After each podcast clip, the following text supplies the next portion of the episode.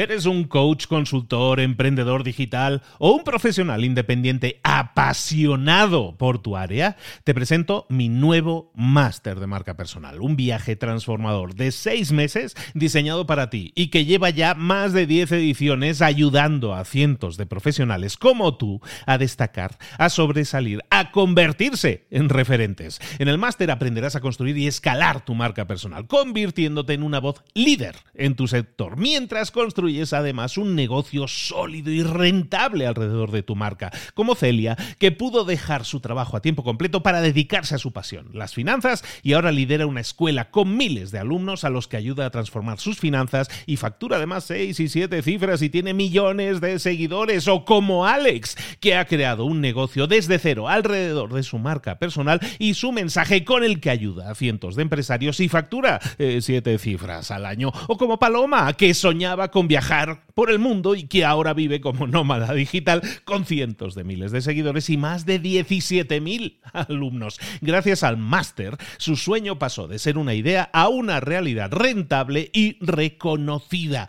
Este es el momento de que tú también dejes tu huella, de influir y de vivir por fin de tu pasión. Visita librosparaemprendedores.net barra marca y descubre muchas más historias de éxito de gente que confió en nuestro método. En junio comenzamos además la nueva generación y añadimos más novedades, más servicios y más soporte que nunca.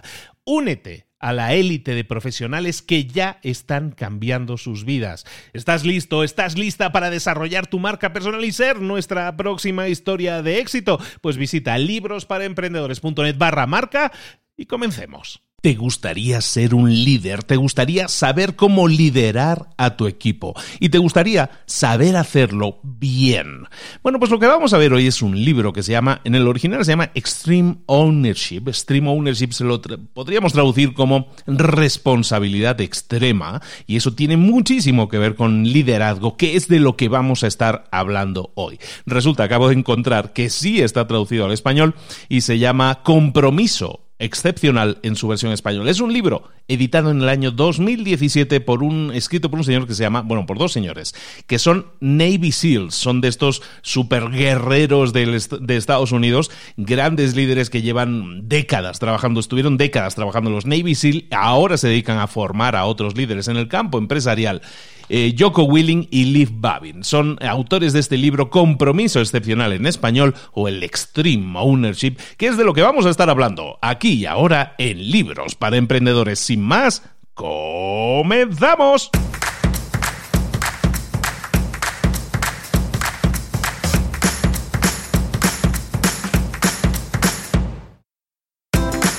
Bienvenidos al podcast Libros para Emprendedores para alcanzar el éxito en cualquier negocio que quieras emprender, debes formarte, debes estudiar, aprender para emprender. Y para ello, no hay nada mejor que un libro. En el podcast Libros para Emprendedores te ayudamos de tres maneras. Primero, seleccionando los mejores libros del mercado para ayudarte a emprender, a mejorar en tu emprendimiento. Segundo, te ofrecemos gratis un resumen de los puntos más valiosos explicados en cada libro. Y tercero, te damos finalmente pasos a seguir para poner en práctica todas esas lecciones aprendidas y así poder acortar tu camino hacia el éxito ya sea marketing, ventas, liderazgo, emprendimientos, mentalización, eh, vamos a analizar lo mejor de lo mejor, de los mejores libros del mercado y te lo vamos a dar todo bien masticadito y listo para ser aplicado. Soy Luis Ramos, empresario y emprendedor, y voy a acompañarte, si me lo permites, en este camino. Sin más, comenzamos. Buenas a todos bienvenidos de nuevo aquí a Libros para Emprendedores. Esto no termina, se toman pausas, ¿eh? no pasa nada. Gracias a todos los que se han preocupado por mí y no tanto gracias a todos aquellos que me han reclamado eh, las ausencias. Bueno, bueno, se, intenta, se intenta ser consecuente a veces con las, con las decisiones que uno toma en la vida y a veces las, eh, hay otras prioridades en la vida. Pero aquí estamos de nuevo. Las pausas son pausas, no quiere decir que cancelemos nada, hombre. Yo entiendo que mucha gente está enamorada de libros para emprendedores y necesita su dosis semanal de resúmenes de libros. Yo siempre os digo lo mismo. En un libro siempre vas a encontrar dos, tres, cuatro ideas súper interesantes y que puedes aplicar en tu vida, pero no se trata de ir acumulando conocimiento teórico, no se trata de, oye Luis, es que me he escuchado los ciento treinta y tantos episodios que has publicado de libros para emprendedores hasta el momento. Oye, pues muchísimas gracias, te lo agradezco mucho, eso le ayuda mucho a mis estadísticas, pero ¿te ayuda a ti? ¿Realmente te ayuda tanto conocimiento teórico?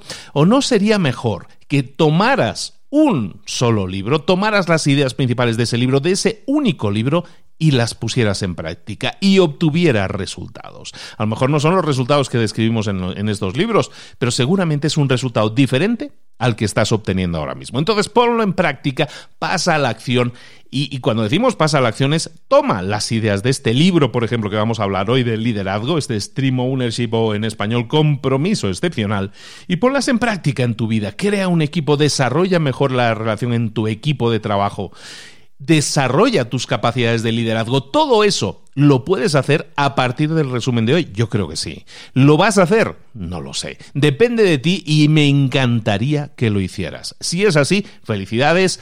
A por ese compromiso excepcional, nosotros vamos a comenzar el resumen ahora mismo. Comentábamos Joko Willing, Liv Babin. Eh, eh, Joko Willing es muy conocido, muy, muy conocido en Estados Unidos porque es un Navy SEAL, estuvo 20 años o más de 20 años, estuvo en Irak, estuvo batallando, o sea, de estos, aparte si ves la foto, os, pongo, os, os, animo a que busquéis la foto de Jocko Willing, se llama.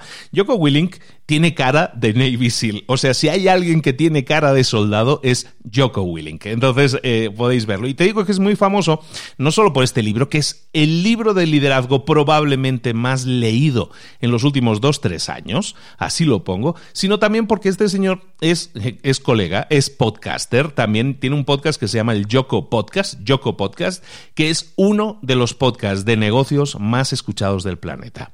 Entonces Joko Willing sabe un par de cosas, o tres de liderazgo, seguro ha liderado equipos en zonas de guerra, en, en, situaciones complejas, por llamarlo de alguna forma, y además desarrolla todo eso como ideas prácticas que tú puedes aplicar en tu vida. Este libro es súper práctico, hay un montón de ideas que tú puedes tomar aplicar en tu vida y obtener resultados diferentes. Como decimos, ¿lo vas a hacer? Bueno, depende de ti. El otro autor, que se llama Liv Babin, siempre hablamos de Yoko, ¿no? Porque es como el más protagonista y es más famoso. Liv Babin es su socio. Ellos han montado una empresa ahora de formación en liderazgo y también es Navy SEAL, ex Navy SEAL, y también sabe bastante de todo este tema de liderazgo de equipos y todo eso, ¿de acuerdo? Entonces, como curiosidad, si os podéis echar una, visualización de una foto de Joko Willing, J-O-C-K-O, si buscáis Lo vais a encontrar directamente.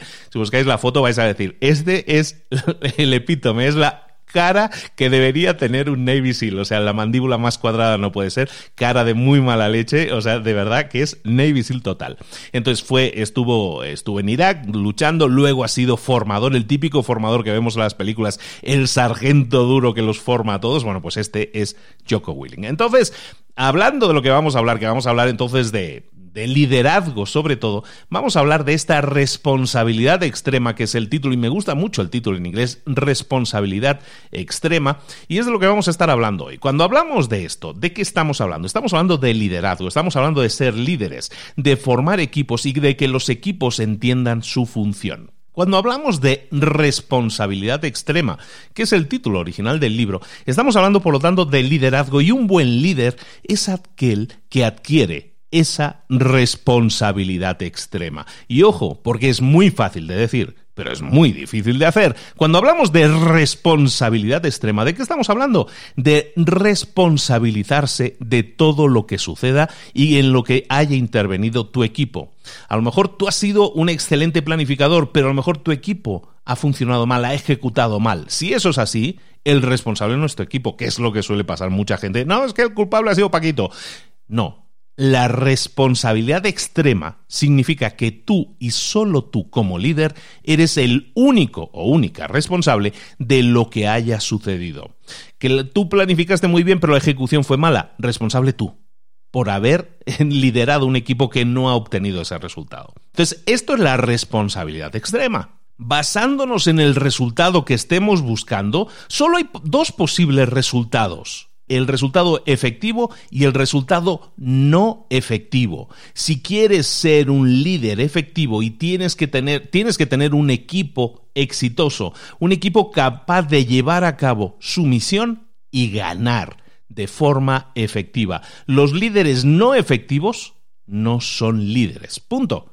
Willing nos explica en su libro que un líder necesita ser humilde, necesita entender en qué se han equivocado. La perfección no existe. Entonces tenemos que ser líderes a la hora de asumir los errores del equipo como propios y darnos cuenta de esos errores. El aprender de los errores, la típica frase que decimos habitualmente es que tienes que aprender de tus errores, no puede ser más cierta en este caso si tú eres el líder de un equipo y a veces puede haber bajas. Estamos hablando de gente que se dedicaba a jugarse la vida por ahí en desiertos, ¿no? Bueno, pues a veces hay errores y llevan a muertes. Tú tienes que responsabilizarse en el campo de los negocios, en lo que nosotros hablamos, emprendimiento y negocios. Evidentemente, lo tenemos que traducir a algo a lo mejor menos, menos sanguinario, ¿no? Pero de verdad que tenemos que responsabilizarnos de nuestros errores y establecer una forma de corregir todos esos errores. Aprender de los errores significa voy a analizar esos errores, voy a ver qué sucedió, por qué se produjo ese error y vamos a aprender de ello, vamos a cambiar cosas, vamos a cambiar nuestro entrenamiento, vamos a cambiar la forma en que hacemos normalmente las cosas. Nuestra percepción de los resultados entonces se basa en la efectividad o en la no efectividad. ¿Esto que estamos aplicando ahora funciona?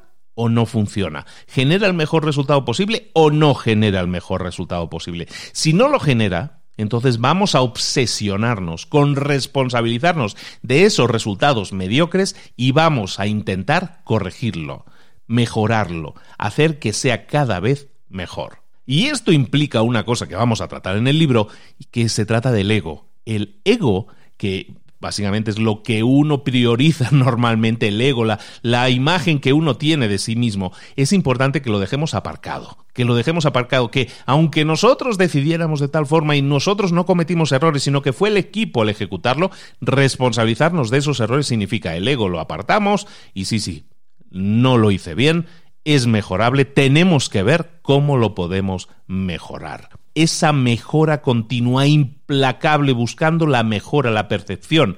La perfección nos va a hacer ser cada vez mejores. La perfección no existe, pero la mejora continua nos puede acercar. Y eso, en campos de guerra, puede ser la diferencia entre, entre la vida y la muerte. Y en un negocio, en una empresa, puede ser la diferencia entre una empresa exitosa y una empresa que no lo es. Entonces resumamos un poco este primer punto. La responsabilidad de un líder está no solo en celebrar los éxitos, sino también en reconocer los fracasos como propios. Yo tengo que responsabilizarme de forma extrema de todos los errores que sucedan. Lo primero, reconocer los errores. Sí, he fallado. No he sabido liderar a mi equipo. He fallado yo. Y esa es una problemática que tengo que solucionar. Entonces, paso uno, voy a responsabilizarme de todo resultado que genere mi equipo. Tanto el éxito, que siempre buscamos el aplauso, también en el fracaso. Y una vez lo hemos hecho, una vez hemos reconocido que ahí ha habido un error y el error es nuestro, entonces, ¿qué hacemos? Aprendemos de nuestros errores, desarrollamos un plan que nos ayude a corregir esos errores y a evitar que se repitan nunca más. Eso es un líder. Sí, Luis, pero ¿y si tú eres un buen líder porque lo has planificado todo bien, pero es que has sido un miembro del equipo que no hizo lo que tú le dijiste, que actuó por cuenta propia, que pensó que a lo mejor lo estaba haciendo lo perfecto, pero que no siguió tus instrucciones? ¿Qué pasa cuando eso sucede? En ese caso, tú no eres el responsable, es esa persona que se salió del camino, que no hizo lo que se le había dicho que tenía que hacer. Bueno, en este caso, Willing, en el libro, se habla que igualmente tú eres el responsable. Un líder efectivo nunca va a culpar a su equipo ni a ningún miembro de su equipo. La responsabilidad extrema te exige eso, te exige entender, y esto es muy importante, que todas las acciones que realiza cualquier miembro de tu equipo son un reflejo de tu propio liderazgo. Por lo tanto, si alguien actúa por cuenta propia, tú eres el culpable. Tú le has abierto esa posibilidad, tú le has dicho que podía hacerlo. Si es así, entonces puede haber errores. Si la planificación era correcta pero la ejecución fue incorrecta, va a haber errores y eso es tu responsabilidad. No es responsabilidad de la persona que se salió de sus instrucciones, sino que es tuya.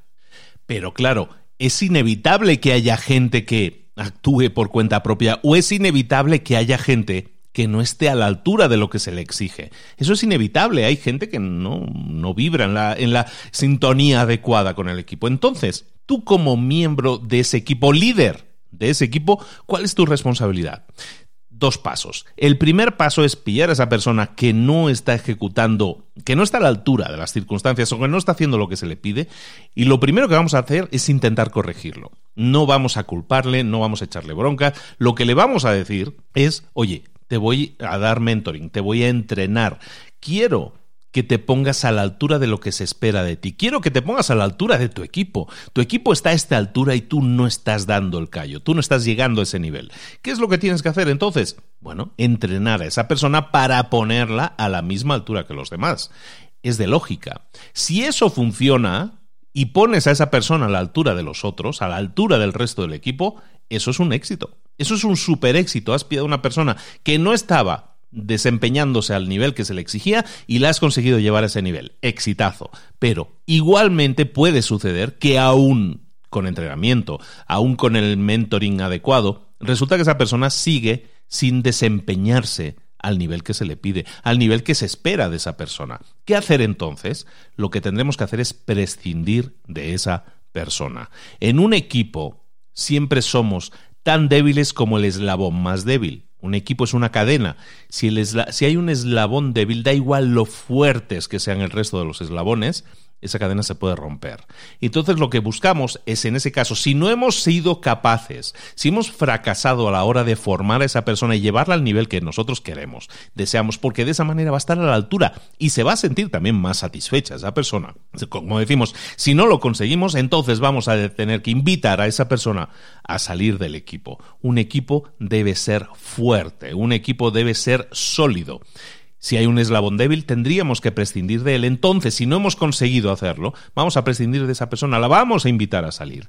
Y de esa manera, el hueco que deja esa persona puede ser asumido por una persona que sí tenga ganas, actitud, capacidades y con el entrenamiento adecuado pueda llegar al nivel del resto del equipo. Es decir, abrimos la oportunidad de que otra persona con más actitud, ganas, capacidades, pueda llenar ese hueco y pueda, podamos obtener entonces el equipo un resultado extraordinario. Es decir, en un equipo siempre vamos a buscar tener a miembros del equipo funcionando a su máxima, a su mejor versión. Porque de esa manera, evidentemente, nosotros nos beneficiamos, el resultado del equipo es mejor, pero en el caso, en el caso de una empresa, amigo mío, no tenemos muchas oportunidades de error una empresa necesita funcionar y crear el equipo adecuado, con los miembros adecuados que aportan de la forma adecuada, eso es lo que realmente suma para obtener el resultado adecuado también. Decimos que en los fracasos la responsabilidad extrema exige que el líder acepte el fracaso del equipo como propio. En el caso del éxito decíamos, hay que celebrarlo, sí, sin duda, hay que celebrar el éxito. Un buen líder no va a asumir, no va a aceptar el crédito únicamente por el éxito. Siempre cuando haya un éxito, el responsable es el equipo. Siempre que haya un fracaso, el responsable es el líder. De esa manera, el equipo siempre se siente premiado. Ojo esto, un mal líder equivale a un mal equipo. Si nosotros tenemos un equipo que está dando resultados mediocres, si tenemos un equipo que no está funcionando bien, ahora sí, el problema es tuyo. El problema es tuyo como líder. Eres un mal líder. Si tu equipo no funciona bien, eres un mal líder. Así de fácil y así de duro es para una persona aceptarlo. De nuevo, el ego lo tenemos que dejar fuera y aceptar que nosotros somos el problema. ¿Y por qué sucede esto? ¿Por qué un líder es un mal líder? Bueno, hay varios puntos a tener en cuenta. El primer punto es el de las expectativas. Cuando nosotros somos buenos líderes, lo que vamos a hacer es establecer expectativas desde el principio. ¿Qué son expectativas? Es decirle a una persona lo que se espera de ella. Si una persona llega a un trabajo y no se le dice exactamente lo que se espera de ella, esa persona Ahora sí, tiene dudas, no sabe lo que tiene que hacer, no sé lo que esperan de mí, no sé cuál es el resultado que se espera de mí. Es una, eso es una persona que nunca va a ser productiva y eso es un fallo de liderazgo. Tiene todo equipo, tiene una serie de miembros y todos los miembros de ese equipo tienen que saber exactamente lo que se espera de ellos y no solo eso, tienen que también tener una mentalidad de decir cómo puedo no solo saber lo que tengo que hacer, sino cómo puedo mejorar, cómo puedo hacer que mis resultados sean mejores. Estar siempre buscando esa mejora continua es algo que también instaura el líder. Así es como un líder debería liderar. Un equipo debería ser capaz de funcionar por sí mismo si tiene las instrucciones adecuadas, si tiene las expectativas claras, si tiene las metas definidas. Incluso si el líder no está presente, un equipo va a poder funcionar por sí mismo siempre que tenga esas, esos ingredientes totalmente claros. Entonces, como vemos, el líder transmite transmite confianza, transmite credibilidad, transmite expectativas, transmite instrucciones, transmite muchas cosas. Una de las cosas principales que tiene que transmitir, y, no tiene tanto que ver con, con el ejército, es que un líder tiene que creer en lo que están haciendo. Si nosotros hablamos de una empresa, de un negocio, de una idea de negocio que estamos arrancando y tú eres el líder de esa idea, Tú tienes que creer en esa idea, tienes que estar enamorado o enamorada de esa idea. Esa es tu misión. Tienes que estar enamorado o enamorada de tu visión. Y esa misión, esa misión, esa creencia en la misión es lo que hace que el líder pueda transmitir esa misma creencia a su equipo. Esa credibilidad solo parte de que tú creas en lo que estás haciendo que lo que estás haciendo es bueno, que lo que estás haciendo suma. De esa manera vas a transmitirle a tu equipo tus creencias, tus pensamientos, tu visión. Y de esa manera todas las acciones que se vayan a realizar tienen a su vez que estar alineadas con esa creencia, con esos pensamientos, con esas acciones, con esa visión. Es importante que estemos alineados con lo que hacemos. Este punto que en el libro a lo mejor pasamos un poco por encima de él, probablemente sea el más importante. ¿Cuánta gente está escuchando esto aquí ahora mismo que levante la mano virtualmente? Eh? ¿Quién está escuchando esto y actualmente no cree en lo que está haciendo? No visualiza lo que está haciendo como una herramienta válida, que sume, que lleve a un objetivo o a una meta, a su objetivo o a su meta.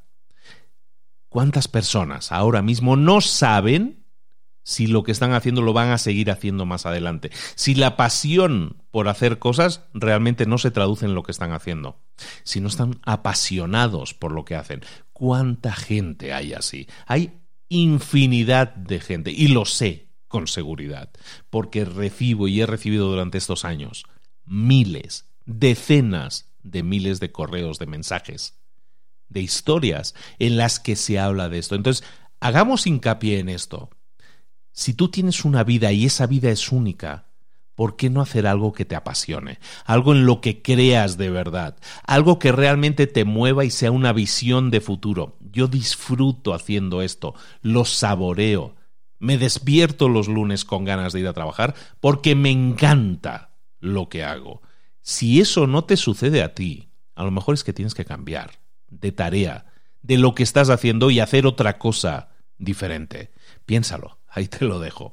Hablábamos, siguiente punto, el, libro no lo hemos comentado, el libro se divide en tres partes fundamentales. ¿no? En la primera parte estamos hablando un poco de esa visión de la responsabilidad extrema, es lo que estamos tratando ahora. Esa parte, esa primera parte del libro, termina hablando del ego, Vamos a hacer hincapié de nuevo en eso, aunque yo ya te lo he adelantado antes.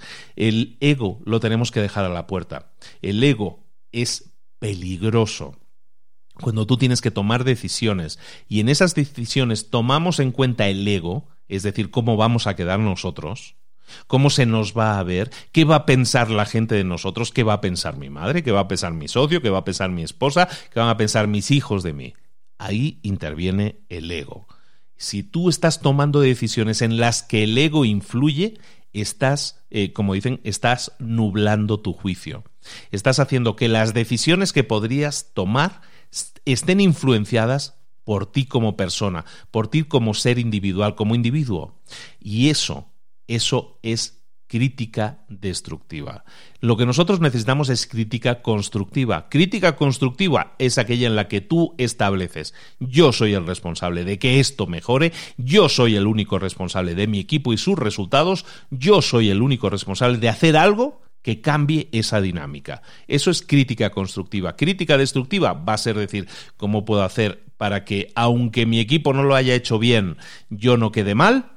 Eso es una crítica destructiva porque lo que estás haciendo es meter el ego en el juego y entonces las decisiones nunca van a ser las adecuadas para que el resultado mejore. Sí, va a ser mucho mejor para ti en el corto plazo porque no vas a recibir el golpe o la crítica, pero realmente eso es lo que buscas en la vida, quedar bien o lo que buscas es generar resultados conseguir la meta, aquello que te has planteado. Volvemos al punto anterior de, de la visión ¿Crees en lo que estás haciendo? Si crees en lo que estás haciendo, el ego no debe intervenir. Lo que importa es el resultado. Si esto fuera un ejército, tu misión, cumplir con la misión. Si esto fuera un emprendimiento, una empresa, conseguir los resultados y las metas que nos hemos planteado. La segunda parte del libro eh, habla en esta primera parte, entonces hablamos de mentalidad, ¿no? Está claro. La segunda parte del libro se centra en estrategias, en las leyes del combate, ¿no? Y esto es como que eh, para un libro escrito por alguien que viene del ejército, pues evidentemente es algo que llama muchísimo la atención. Entonces todo está basado en maniobras militares y todo eso. Entonces dice, sobre todo, que hay varias leyes de combate que tenemos que respetar. La primera, la más importante, es la ley que llaman cubrir y moverse. Cubrir y moverse. Vamos a desarrollarla. Primero esto, ¿qué significa exactamente cubrir y moverse? Significa dos cosas. Lo primero que significa es que estamos hablando del trabajo en equipo. Cuando nosotros hablamos de cubrirnos y movernos, significa que tenemos que trabajar juntos, cohesionados como un equipo. Para que eso suceda, una persona tiene que cubrir a su equipo y luego a su vez moverse, es decir, actuar. Para eso, para que trabajemos con un equipo, la clave es la comunicación, para que de esa forma, si conseguimos el éxito, todos hayamos sumado para conseguir esa meta y si hemos conseguido y si no hemos conseguido el éxito, si hemos fracasado, bueno, pues evidentemente, como decíamos, el responsable va a ser el líder de no haber sido capaz de cohesionar a su equipo. ¿Cómo lo podemos traducir esta idea de cubrir y moverse? ¿Cómo lo podemos traducir a un universo corporativo, ¿no? a nuestro mundo de los negocios? Nosotros como líderes tenemos que hacer que la gente sepa qué se espera de ella. Si nosotros tenemos un equipo pequeño, es muy fácil porque nos comunicamos directamente con nuestro equipo. Tengo cinco personas, trabajan conmigo. Les digo a todos ellos que lo que están haciendo suma, ¿no? Esa tarea que te estoy dando sirve para que obtengamos un resultado. Es muy fácil porque lo comunico yo directamente, pero esa persona entonces sabe que esa pieza del rompecabezas que está fabricando sirve para completar un rompecabezas más grande. Si esto lo traducimos a una corporación más grande, a una empresa mucho más grande, ¿de qué estamos hablando? Pues igualmente estamos hablando de comunicación. En el libro ponen el ejemplo, por ejemplo, de, de una empresa grande que tiene varias divisiones, ¿no? Y entonces hay una, una parte de la empresa que se dedica a fabricar una serie de productos o servicios y hay otra parte de la empresa, otra división de la empresa que es la que se encarga de transportarlo, ¿no? Es la, la, parte logística de la empresa. Tenemos una parte productiva y una parte logística. Pero ¿qué pasa? Que no están dando los resultados adecuados. ¿Por qué? Porque los de la parte logística están fallando. Entonces, en una empresa más grande, en este caso, en la que tenemos departamentos, divisiones, en la que la comunicación en teoría no es tan fácil, nosotros tenemos que ocuparnos de que esa comunicación exista. Si yo soy el director del área de, producción, entonces mi responsabilidad es sentarme a hablar, a desarrollar una relación con el director del área de transporte, con el área de que está entregando el producto. Estamos fallando en esa parte, sí estamos fallando, no se está entregando a tiempo el producto y entonces la meta que tiene toda la empresa en su conjunto está fallando. Entonces, la responsabilidad de los líderes, en ese caso de las divisiones, es ponerse en contacto entre ellos, conocerse, decirles, oye, esto es un problema, está sucediendo este problema, ¿Cómo te puedo ayudar? ¿Por qué está sucediendo eso? ¿Es responsabilidad tuya? ¿Necesitas algo de nosotros? ¿Cómo podemos hacer que esto no suceda? Nosotros estamos produciendo a tiempo, pero no se está entregando a tiempo porque está fallando el transporte. ¿Qué está sucediendo ahí? ¿Cómo podemos ayudarte? ¿Hay algo que necesites y que nosotros podamos hacer por ti? De esa manera, aunque son piezas son piezas, son divisiones, son departamentos de una empresa, pero que pertenecen a una empresa única. Por lo tanto, la empresa tiene una visión, una misión. Y esa misión y esa visión la tienen que tener también sus departamentos, sus divisiones. Por lo tanto, si esa empresa no está entregando a tiempo, no es un problema del área de transporte, es un problema de la empresa.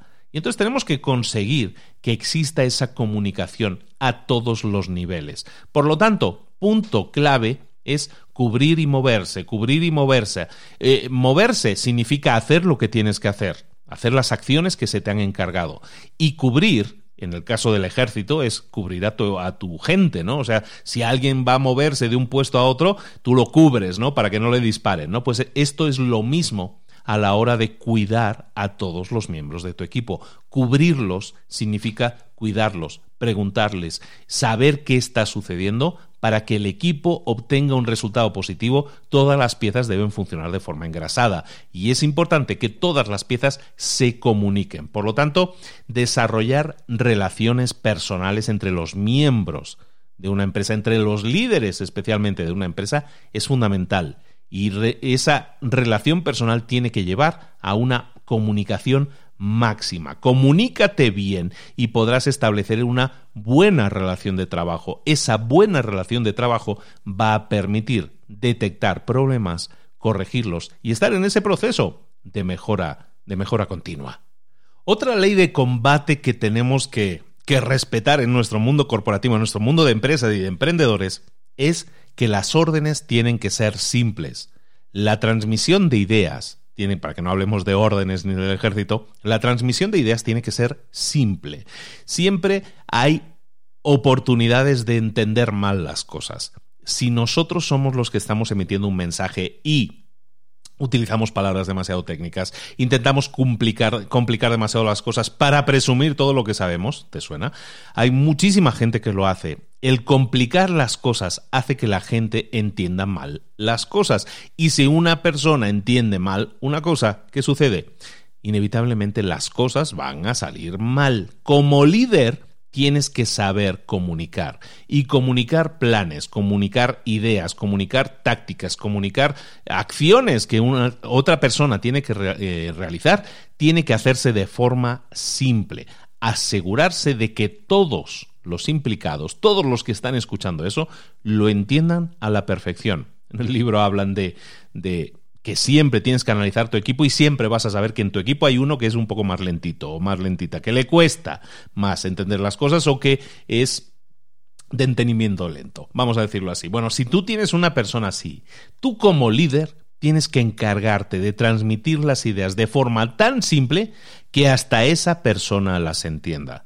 Porque si esa persona, a la que le cuesta más entender la, la, parte técnica a lo mejor, si esa persona es capaz de entenderlo, es que todos son capaces de entenderlo. Entonces, de nuevo, analicemos el eslabón más débil en cuanto a la comunicación, en cuanto al entendimiento, en cuanto a la estrategia.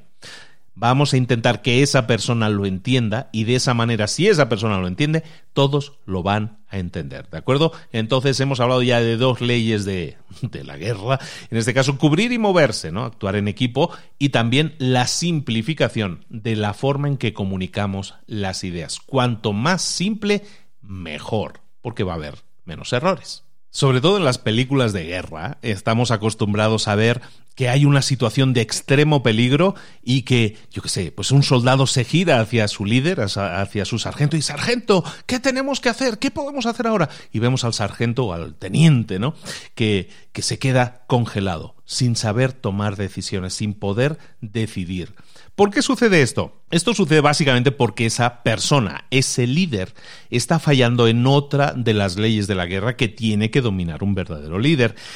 Esa ley es la de la priorización y la ejecución. Priorizar y ejecutar.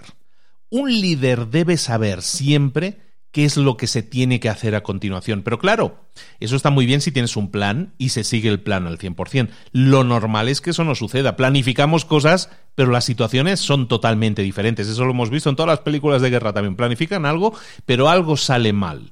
Y entonces tienen que reaccionar, tienen que hacer algo diferente a lo que habían planeado. Eso es también liderazgo. Priorizar y ejecutar es lo que se requiere entonces para que eso suceda. ¿Qué es priorizar y qué es ejecutar? Priorizar básicamente es intentar si es posible anticipar los problemas, pero si no, saber que cuando nos enfrentamos a un montón de problemas, que es lo que suele pasar en esas escenas de las películas, es que ha pasado esto, es que nos quedamos sin radio, es que nos quedamos sin munición, es que se hizo de noche. Bueno, todo eso son problemas. Tú tienes que ser capaz de priorizar, de detectar cuál de esos problemas es el más prioritario, es el aquel que deberíamos estar atendiendo primero.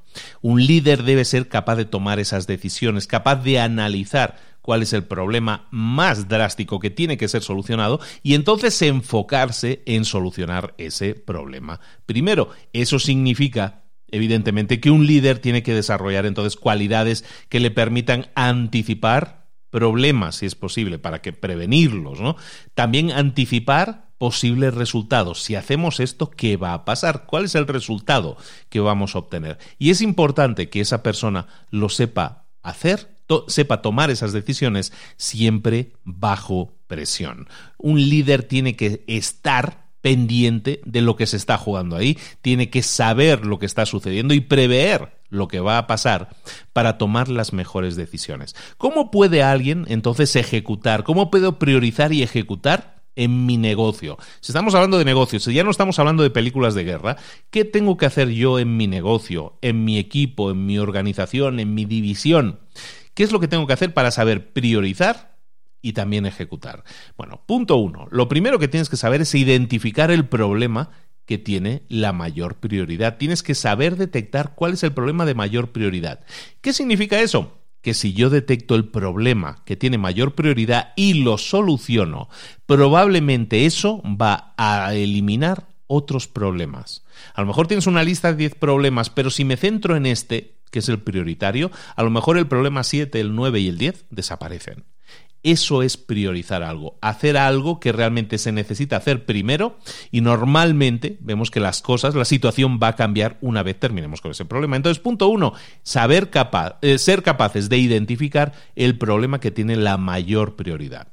El segundo punto que tienes que saber a la hora de priorizar y ejecutar es transmitirle a tu equipo esas prioridades de forma directa y específica para que tu equipo también sepa por qué se están haciendo esas cosas, cuáles son los objetivos, las metas, todo lo que hablamos, ¿no? Comunicación con tu equipo. Una vez hayamos establecido la prioridad principal, lo primero que tenemos que solucionar, esa es la detección del problema, nada más. Antes de ejecutar, tenemos que saber qué vamos a hacer.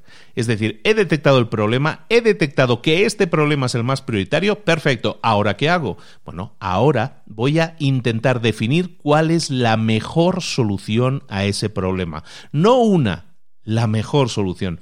Y esas decisiones a veces pueden requerir de que, de que te pongas a hablar con otras personas, con tus compañeros de equipo. Oye, ¿cómo podemos enfrentar este problema? ¿Cómo podemos desarrollar una solución lo más efectiva posible para este problema? Consulta con tu equipo. Pídele que te ayude a tu equipo siempre que sea posible para que las decisiones las sean, sean lo más informadas posibles. Punto 4. Una vez hayas definido la solución, ejecuta. Ejecutar esa solución es básicamente dirigir todos los, los, esfuerzos de tu equipo, todos los esfuerzos de tu empresa, los tienes que dirigir a solventar ese problema. De esa forma, cuando tú concentras tus esfuerzos en la solución de un problema específico, ¿qué sucede? Primero lo haces mucho más rápido, lo haces de forma mucho más efectiva y de esa manera ese problema lo eliminamos lo antes posible de la lista. Siguiente paso una vez hemos eliminado de nuestra lista el problema más acuciante, el problema principal, estamos hablando en el ejemplo, tenemos 10 problemas, eliminamos el primero, el más prioritario.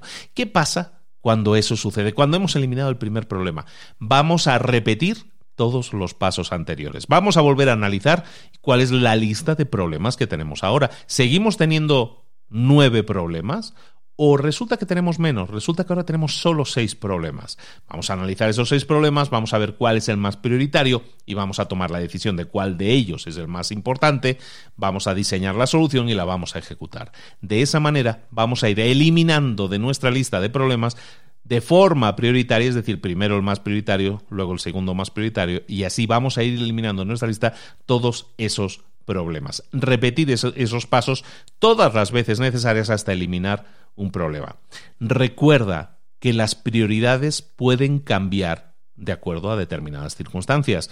Cuando empezaste a ejecutar la solución del primer problema, resulta que a lo mejor las circunstancias cambiaron. Tienes que estar atento a ello, tienes que estar atenta a ello, porque si las circunstancias cambian, puede que el problema cambie, puede que la prioridad cambie o puede que la lista de problemas sea totalmente diferente. Tenemos que estar siempre pendientes de ello y ser elásticos a la hora de detectar cuál es la situación actual. Eso ha impactado en los problemas, en la lista de problemas, en la detección del problema más prioritario y en, la, en el diseño de la solución? Pues a lo mejor sí. Y tenemos que ser capaces de detectarlo. Muchas veces hay el efecto túnel, que le llaman en inglés la, la visión túnel, la visión túnel básicamente es que yo me cejo en tengo que hacer esto sí o sí, sí o sí. También muy de película del ejército, ¿no?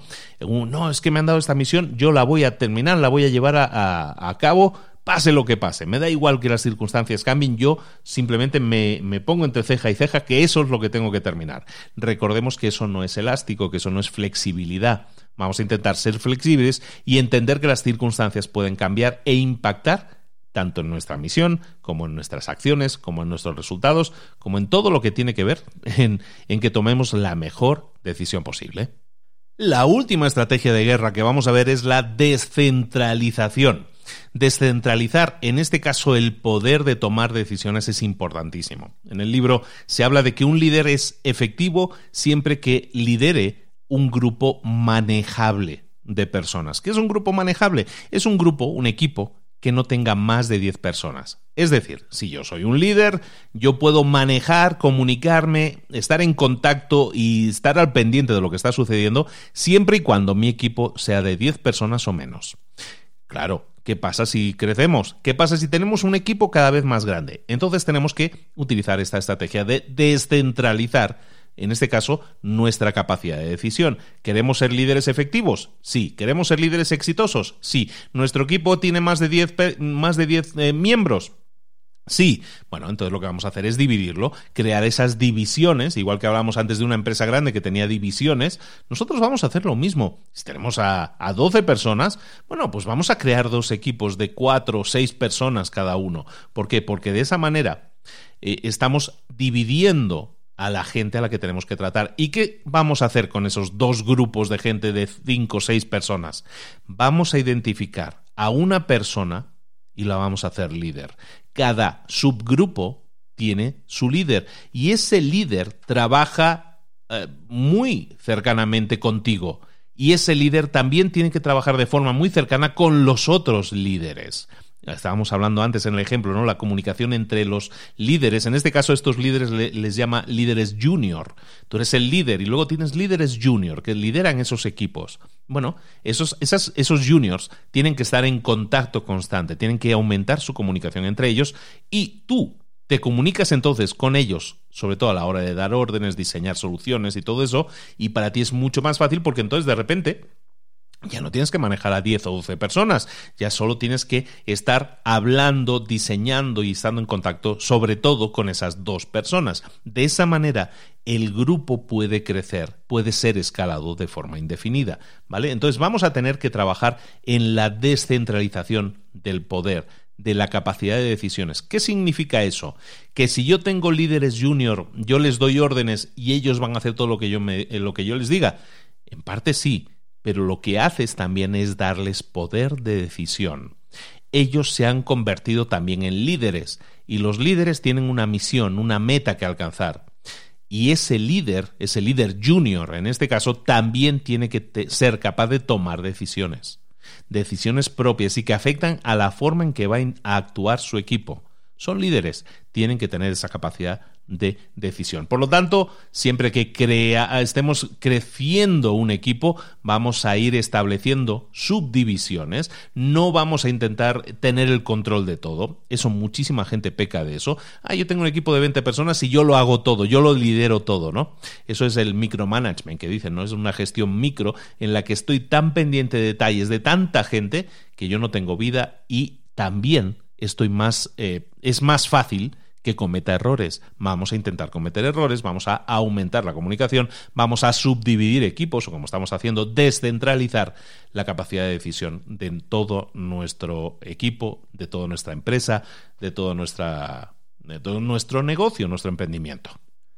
Esto nos lleva a la última parte del libro. La tercera parte del libro es aquella en la que nosotros vamos a llevar a nuestro equipo a la victoria. Hemos hablado en la primera parte de nuestra mentalidad como líderes. En la segunda parte hemos hablado de estrategias específicas para que nuestro líder sea capaz de transmitir esas estrategias las más efectivas a su equipo. Ahora, tenemos que conseguir que eso se mantenga en el tiempo. Llevar a un equipo a la victoria significa no solo tener clara la estrategia, sino hacer que se ejecute día tras día, hora tras hora, hasta que la victoria llegue. Entonces, ¿cómo? ¿De qué estamos hablando en esto? Bueno, pues estamos hablando de varios puntos que tenemos que tener en cuenta. El primero es la planificación. Y es obvio que ya lo hemos mencionado, si quieres llevar a tu equipo a la victoria, tienes que tener una planificación efectiva, analizar la misión que tienes entre manos, creer en ella, como hemos dicho antes, creer que lo que estás haciendo suma para la victoria total.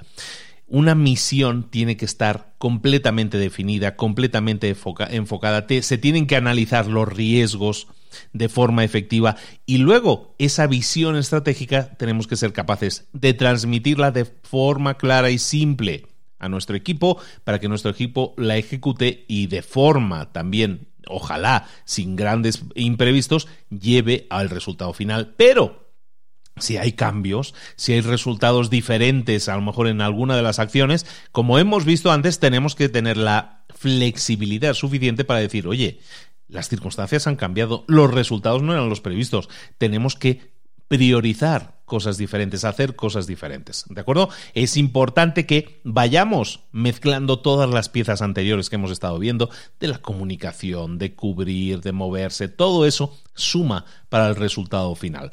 Para hacer una planificación adecuada se tienen que cumplir una serie de cosas, una serie de, una checklist que ponen en el libro.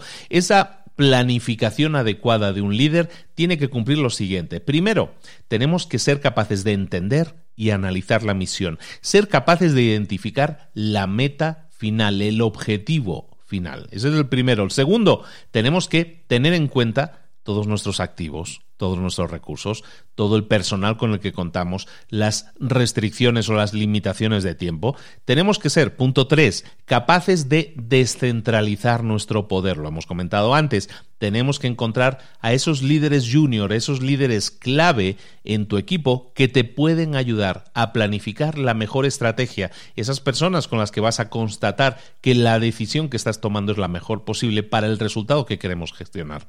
Punto 4. Tenemos que ser capaces de identificar la mejor estrategia, siempre considerar que el mejor acercamiento es aquel que sea más simple, no más complejo. Punto 5. Tenemos que asegurarnos de que todos nuestros líderes o líderes junior, llamémoslo así, no solo entienden el plan que estamos diseñando, sino que van a ser capaces de transmitirlo con claridad y simplificarlo también a sus respectivos equipos. Punto 6. Tenemos que entender todos los posibles resultados en cualquiera de las fases de nuestra estrategia y también ir pensando en planes alternativos. Yo estoy esperando que consigamos este resultado haciendo tal cosa, pero ¿Y si no lo conseguimos? ¿Qué haríamos en ese caso? Un líder tiene que estar constantemente pensando qué pasará si salen las cosas bien, pero ¿y si no salen bien?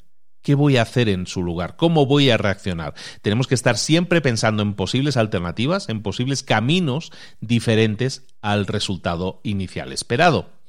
Punto 7. Tenemos que eliminar la posibilidad de que haya riesgos, por lo menos lo máximo posible. No podemos eliminar todo el riesgo, pero sí podemos minimizarlos, podemos hacer que nuestro equipo esté preparado, que tenga las herramientas adecuadas, que tenga la claridad y la visión completamente claras y definidas y de esa manera no eliminamos los riesgos, pero probablemente los podamos reducir bastante. Punto 8. Vamos a delegar siempre nuestros líderes junior lo más posible. No solo vamos a transmitir aquello que nosotros queremos transmitir, sino que también vamos a delegar. Delegar significa yo te he dado esta función, tú vas a tomar las decisiones adecuadas para que esa función, esa tarea, se cumpla. Ellos tienen que ser capaces también de tomar decisiones que ayuden a hacer que su equipo funcione de la forma más efectiva y fluida posible. Luego, como líderes, y esto es importantísimo, este es el problema principal en nuestra sociedad hoy en día. Los líderes delegan el proyecto, delegan la acción, delegan el plan en los líderes junior, en las personas que trabajan para ellos. Y se desligan. Un líder muchas veces, y yo estoy harto de verlo, y a mí me ha pasado también, lo reconozco, le damos esta tarea a otra persona porque pensamos que tiene toda la información y nos desligamos de ello. Ya estoy esperando que esa persona funcione sola, que no, que no tenga que saber yo nada de ese tema porque quería delegarlo, quería quitármelo de encima, te lo paso a ti el problema y tú te tienes que encargar de solucionarlo. Eso es habitual, pero vamos, hoy en día todo el mundo lo hace. Yo he sido culpable también y probablemente lo siga siendo en, el futuro. Intento corregirlo, ¿no? Intento trabajar en ello, pero ser consciente de ello es el primer paso. Entonces estamos hablando de que delegar no significa olvidarnos de un proyecto. El punto nueve es que tenemos que tener muy de cerca, tenemos que dar seguimiento muy de cerca a nuestro plan, a cómo se va desarrollando. ¿Por qué? Porque pueden suceder cosas imprevistas, puede cambiar las circunstancias y eso, como hemos dicho antes, puede significar que ese plan ya no sirva o que haya que modificarlo, que haya que hacer pequeños ajustes. Si yo estoy pendiente de la ejecución del plan, entonces lo voy a saber. Si no estoy pendiente y espero a que me presenten el resultado y luego, luego resulta que ese resultado no es el adecuado, voy a echar la culpa al miembro del equipo cuando debería haber sido yo el que hubiera asumido el error de es que yo no le he dado seguimiento. Cuidado con esto, porque ese es uno de los grandes problemas probablemente en nuestra sociedad. Ahora sí, tres últimos puntos. El punto 10 es que tenemos que ser capaces de haber comunicado con claridad y simpleza a todos los miembros del equipo que necesitan saberlo y que todos asuman que entienden a la perfección el porqué de las cosas y el qué hay que hacer. Transmisión, comunicación precisa. Punto 11. Si es necesario que alguien, algún miembro del equipo haga preguntas, tiene que haber lugar para las preguntas, para el debate, para la discusión porque todo eso aporta, todo eso suma. ¿De acuerdo? Tienes que permitir que haya tiempo en el que se pueda debatir, preguntar, aclarar cosas, siempre. Y luego, hablando de tiempo, de reservar tiempo para preguntas antes de la ejecución del plan, una vez el plan haya sido ejecutado, también tenemos que reservar tiempo para, como dice mi amigo Leo Piccioli, para ese post-mortem, para analizar qué ha pasado en el, en, después de haber eh, llevado a cabo ese plan, ¿qué es lo que ha pasado? ¿Qué, ¿Cuál ha sido el resultado final? ¿Qué hicimos bien? ¿Qué no hicimos bien? ¿Qué podríamos hacer para que eso que no hicimos bien no vuelva a suceder? ¿Vale? Una vez ejecutado, por lo tanto, punto 12 y último, una vez ejecutado, vamos a, a analizar qué es lo que pasó, vamos a, a ver cuáles han sido las lecciones aprendidas y aquellas cosas que podríamos y deberíamos mejorar. Para conseguir la victoria en el campo de batalla y también en nuestros negocios, en nuestras empresas, tenemos que ser capaces de liderar hacia arriba y hacia abajo en la cadena de mando.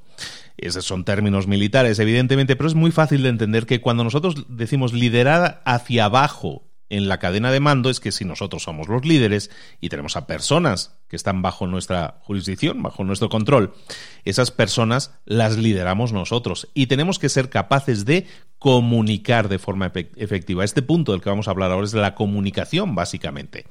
La comunicación tiene que ser de arriba hacia abajo, pero también de abajo hacia arriba. Comunicación de arriba hacia abajo.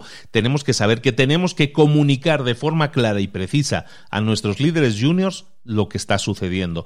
Pero también tenemos que saber que liderar de arriba hacia abajo significa no perder de vista lo que está sucediendo. Comunicar efectivamente, eso es importante. Cuando nosotros comuniquemos de forma efectiva, no significa que a un líder junior yo le tenga que explicar absolutamente todo y el por qué tomo mis decisiones, sino que tengo que ser capaz de definir cuál es la información que esa persona necesita y únicamente la información que esa persona necesita para cumplir su misión. Ni más ni menos. Pero luego, tampoco puedo liderar de arriba hacia abajo de forma efectiva si no de vez en cuando me doy un paseo por el frente. En este caso, si no hablo con las personas que están entre comillas en las trincheras en el día a día y veo exactamente qué es lo que están haciendo. A lo mejor yo no tengo que saber exactamente lo que están haciendo, las tácticas efectivas. Lo mío es la estrategia, yo soy el líder estratégico y traspaso ese conocimiento en la cadena de mando de arriba hacia abajo. Pero también tengo que saber y también tengo que sembrar en la, que la comunicación puede ser de abajo hacia arriba. Fomentar una comunicación efectiva significa que alguien que está abajo tenga la libertad y las ganas y saber que está bien visto que alguien que está abajo se comunique con alguien que está más arriba, que esa escala de, de poder no significa puertas cerradas, sino que significa puertas abiertas. Comunicación de arriba hacia abajo, comunicar de forma efectiva aquello que la persona que está más abajo necesita saber para ejecutar.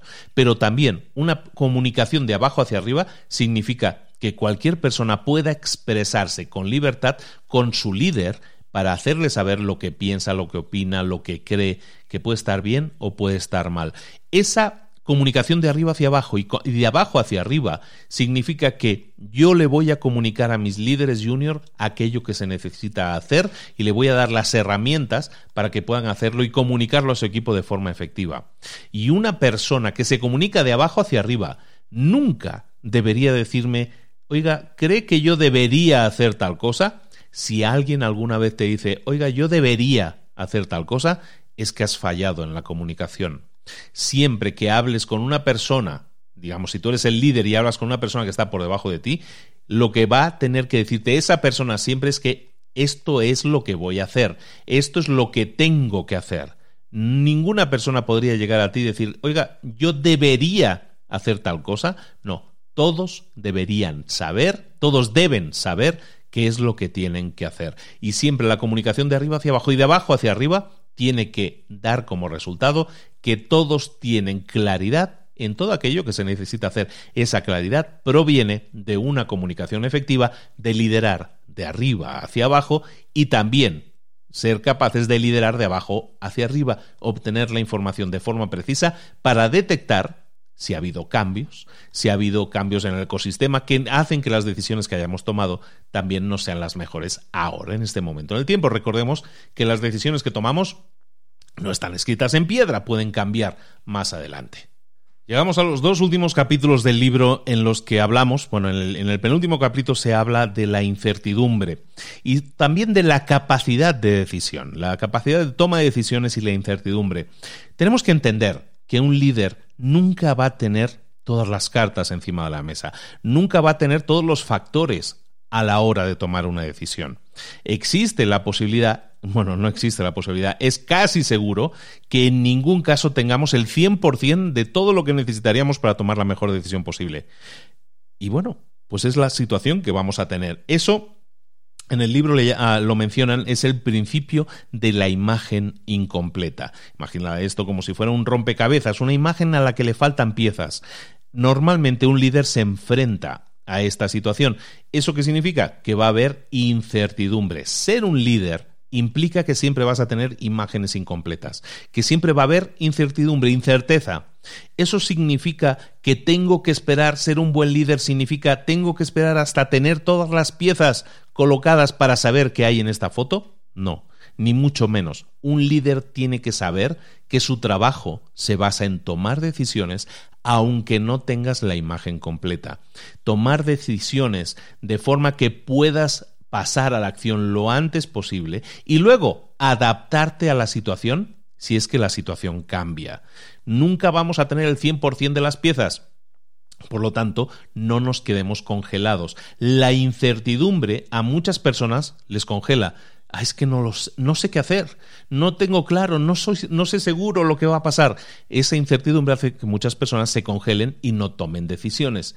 Eso no es algo que beneficie a su equipo ni a él mismo o a ella misma. Entonces tenemos que ser capaces de tomar decisiones y asumir esas decisiones. Estamos tomando la mejor decisión posible de acuerdo a todos los elementos de juicio que teníamos en ese momento. Es decir, si yo no tengo todas las piezas de rompecabezas, yo creo que aquí hay dibujado un delfín. Bueno, pero si a lo mejor tuviera todas las piezas, resulta que no era un delfín, resulta que era un tiburón. Bueno, yo tomé una decisión basado en lo que yo tenía en ese momento y si luego resulta que era un tiburón, bueno, voy a cambiar lo que estaba haciendo, lo que estábamos haciendo, porque a lo mejor tengo que hacer cosas diferentes para obtener los resultados que estamos buscando, pero no me congelé. Si yo me congelo, mi equipo sufre de la misma incertidumbre. Si yo no me congelo y actúo y tomo decisiones, entonces mi equipo va a actuar de acuerdo a esas decisiones, que no son perfectas, no son perfectas seguramente, pero son decisiones que yo he tomado. Esto evidentemente hay que desarrollarlo. Cuando estamos hablando de esto, estamos hablando sobre todo de que un líder debe mantener, por lo tanto, y es obvio, debe mantener la calma, incluso cuando esté siendo bombardeado por situaciones problemáticas. Esto se desarrolla mediante pensamiento rápido, agilidad mental, mediante eh, habilidades estratégicas que una persona puede desarrollar. Evidentemente, cuando uno está expuesto constantemente a este tipo de tomas de decisión, uno va desarrollando músculo, va desarrollando esa práctica. Es que eh, esto no se aprende de la noche a la mañana. Por lo tanto, si nosotros queremos desarrollarnos y ser líderes, no vamos a huir a la toma de decisión. Al contrario, vamos a buscar enfrentarnos la mayor cantidad de veces posible a toma de decisiones difíciles. Cuando yo haga eso, no es que sea más valiente o menos cobarde que otro, simplemente es que estoy practicando más. Es que si yo quiero ganar un torneo de, de tenis, voy a tener que practicar mucho. ¿No? Voy a tener que golpear muchas, muchas, muchas pelotas en una cancha de tenis. Pues es lo mismo con el liderazgo. Si yo quiero ser un buen líder, tengo que practicar, practicar y practicar mi toma de decisiones, que no es perfecta, que nunca va a llegar a ser perfecta, pero que si la desarrollo me va a permitir tomar decisiones en situaciones de incertidumbre, pero cuanto más calmado o calmada esté y pueda tomar las mejores decisiones posibles, los resultados también serán cada vez mejores. Esto nos lleva al último capítulo que se llama La disciplina equivale a la libertad. Disciplina equivale o es igual a libertad. Y este último capítulo se llama La dicotomía del liderazgo que casualmente es el nombre del segundo libro que escribieron estos autores, Lee Babin y, Yoko, el Yoko, ¿no? Yoko Willick, y escribieron un segundo libro, que es como continuación de este, que se llama La dicotomía del liderazgo, y que probablemente veamos en el futuro en, en el programa. Pero esta dicotomía del liderazgo trata de lo siguiente. Ser un buen líder implica siempre buscar el equilibrio entre dos situaciones o dos acciones o dos cualidades que son aparentemente contradictorias. Un líder no puede estar en, un, en uno de los polos de cualquiera de, de estas cosas que vamos a nombrar ahora. No podemos estar en el polo, tenemos que estar, intentar ser lo más equitativos, lo más equilibrados posibles. Las dicotomías en el liderazgo son muchas pero vamos a irnos a esa lista de dicotomías dentro del liderazgo para que entendamos bien que, por ejemplo, punto uno, un líder tiene que tener la habilidad de liderar, pero también tiene que estar dispuesto a seguir a otros. Es decir, dicotomía en este caso significa dos cosas aparentemente contradictorias. ¿Tengo que ser capaz de liderar? Sí, pero también tengo que ser capaz de seguir a otros. ¿Tengo que ser capaz de ser agresivo? Sí, pero no puedo ser un déspota, un tirano. ¿Tengo que ser calmado? Sí, pero no tengo que ser robótico.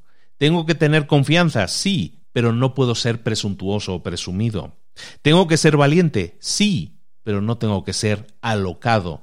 ¿Tengo que tener un espíritu competitivo? Sí, pero también tengo que ser eh, generoso en la derrota. ¿Tengo que fijarme en los detalles? Sí, pero no puedo obsesionarme con los detalles. ¿Tengo que ser fuerte físicamente? Sí, pero también tengo que tener fortaleza mental. ¿Tengo que ser humilde? Sí, pero no tengo que ser pasivo. ¿Tengo que estar tranquilo? Sí, pero no tengo que quedarme en silencio siempre. Tengo que ser cercano con mis subordinados, sí, pero no puedo ser demasiado cercano con ellos, porque necesito que sepan que yo sigo estando al mando. Tengo que ser capaz de ejecutar con responsabilidad extrema. Tengo que responsabilizarme de todo lo que hago, de todo lo que hace mi equipo y de todos los resultados de mi equipo. Eso es lo que va a hacer que yo sea un buen líder, un líder que no tiene nada que probar, pero sin embargo, un líder que tiene todo que demostrar. Esa es la dicotomía del liderazgo, eso es lo que hace la responsabilidad extrema, bien entendida y bien aplicada. Un líder, y terminemos con esto, un líder tiene que ser respetado. El respeto, lo hemos dicho muchas veces, el respeto se gana, no se exige, se gana. ¿Cómo vamos a ganarnos el respeto de nuestro equipo? ¿Cómo voy a ser un líder respetado? Un líder siempre le va a mostrar a su, equipo que pueden creer en él, que pueden tener confianza en él. El respeto se lo va a ganar asegurándose de que su equipo esté siempre bien cuidado y que su equipo sienta que está siendo bien cuidado. Que el equipo sienta que se le cuida y que los intereses de corto y largo plazo y el bienestar del equipo están siendo tenidos en cuenta. Cuídalos. Un equipo no es muy diferente de tener un hijo. Tenemos que sentir, hacerles sentir que están siendo cuidados, que los tenemos en cuenta, que cuidamos y los queremos. Y que nos preocupa lo que están obteniendo, el resultado que van a generar. De esa manera es como estaremos siendo un buen equipo. La dicotomía de este liderazgo, sin embargo, recordemos que se basa en el equilibrio y ese equilibrio es normalmente inestable. Crear un equilibrio en todo aquello que hacemos es tarea difícil. La tenemos que trabajar, tenemos que buscar ese equilibrio constantemente. Sí, cuanto más lo busquemos, más fácil va a ser generar ese equilibrio, pero recordemos que no nos podemos, eh, no nos podemos dejar ir. Tenemos que estar siempre buscando ese equilibrio, ser de alguna manera humildes, pero no ser pasivos y estar siempre buscando generar responsabilidad extrema en todo aquello que hacemos y en todo aquello que hace nuestro equipo.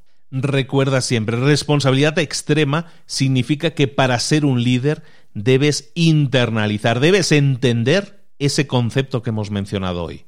No existen malos equipos, solo existen malos líderes. Ten la mente abierta en ese sentido y cuando critiques o sientas que vas a criticar a un miembro de tu equipo, piensa que lo que deberías estar haciendo es criticarte a ti mismo por no haber sido capaz de motivar, comunicar, hacerle entender a ese miembro del equipo que tenía que hacer una determinada cosa de una determinada manera. Si tú esperas un resultado de esa persona, tú deberías tomar la acción necesaria, investir a esa persona del conocimiento, las herramientas necesarias para que lo haga de la manera o generando el resultado que tú quieres. Si no lo haces así, de esta manera, entonces no estarás aplicando las leyes de combate que estábamos hablando de cubrir, de moverse, de buscar dar informaciones claras y simples de, simples de descentralizar el comando y de generar comunicación arriba y abajo en la cadena de mando lo suficientemente clara, precisa y fluida para que esa persona haya obtenido el resultado adecuado. Tú, en ese caso, habrá sido el culpable. Si, en cambio, los resultados llegan y el éxito llega, recuerda, no es gracias a ti únicamente, sino que ha sido un trabajo en equipo. Listo chicos, esta es responsabilidad extrema, este es el libro Responsabilidad extrema en su versión en, en inglés en la, en la versión traducida, digo que el título en su versión en inglés es eh, Extreme Ownership, que significa responsabilidad extrema. En la versión traducida al español que existe, se llama Compromiso Excepcional. Si buscas este libro, te lo recomiendo altamente porque vas a encontrar un montón de lecciones de los Navy SEAL para poder liderar tu empresa de forma efectiva y con toda la responsabilidad del mundo. Crea equipos exitosos, crea equipos efectivos con herramientas como esta, que te traemos, como siempre, en Libros para Emprendedores. Espero que te haya gustado mucho, espero que te haya motivado a hacer cambios. Yo creo que sí, ¿no? Yo creo que todos estamos en la posibilidad o tendríamos que hacer algún cambio, algún ajuste. Como mínimo alguno, yo creo que muchos. Pero bueno, espero que esto te haya servido, te haya motivado para decir, voy a hacer cosas diferentes, voy a plantearme hacer cosas diferentes. En vez de esperar a la próxima semana a un nuevo resumen, voy a parar en este momento. Voy a pensar qué estoy haciendo, cómo estoy ejecutando, cómo está siendo mi liderazgo y voy en esta semana a empezar a hacer cambios. Si ves que necesitas más tiempo, dedícale más tiempo. No escuches ningún otro libro, no leas ningún otro libro, no hagas nada más hasta que hayas ejecutado esos cambios, hayas visto los resultados que han generado esos cambios y es entonces cuando también estarás siendo responsable de tus resultados. ¿De acuerdo? Si lideras un equipo, evidentemente, vamos a hacerlo de esta manera y vas a ver que los resultados también te van a acompañar más temprano que tarde, te lo garantizo. Bueno, lo dicho, espero que os haya gustado mucho. Este es un resumen más de libros para emprendedores. Recuerda que me puedes dejar comentarios, pero sobre todo en las redes sociales. Queremos crecer en las redes sociales.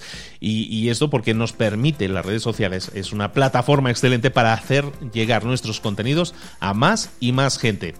Te digo una cosa, estadísticamente, en este último año Spotify se está convirtiendo en una plataforma líder de podcast. Mientras que yo he tenido muchísimas plataformas y tengo oyentes en muchísimas plataformas, Spotify está empezando a destacarse, está empezando a crecer. Por lo tanto, si tú me escuchas eh, o has escuchado este audio por casualidad, suscríbete en Spotify.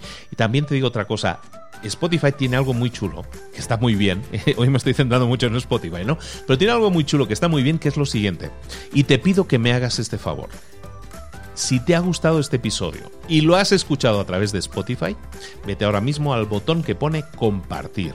Le dices ahí compartir en, en una story de Instagram. Comparte este episodio en una story de Instagram y deja un comentario ahí, me ha gustado esto, me ha parecido esto súper interesante, yo voy a intentar, todos aquellos que pongan ahí ese, esa story de Instagram y pongan un comentario diciéndome qué te ha parecido, qué lección has aprendido y qué lección vas a poner en práctica, te garantizo que le vamos a dar eco también a tu mensaje, porque de esa manera estamos consiguiendo que más y más gente escuche ese episodio, sepa que se aprenden cosas nuevas e interesantes en cada uno de esos episodios y de esa manera podamos impactar positivamente a más gente. Esta es la única tarea que te pido esta semana. Espero que me puedas ayudar a correr la voz en este caso y recuerda, si no estás suscrito, suscríbete para que no te pierdas ni un solo episodio de este nuestro Libros para Emprendedores. Un abrazo muy grande de Luis Ramos. Nos vemos la próxima semana con un nuevo resumen, con un nuevo libro. Saludos, hasta luego.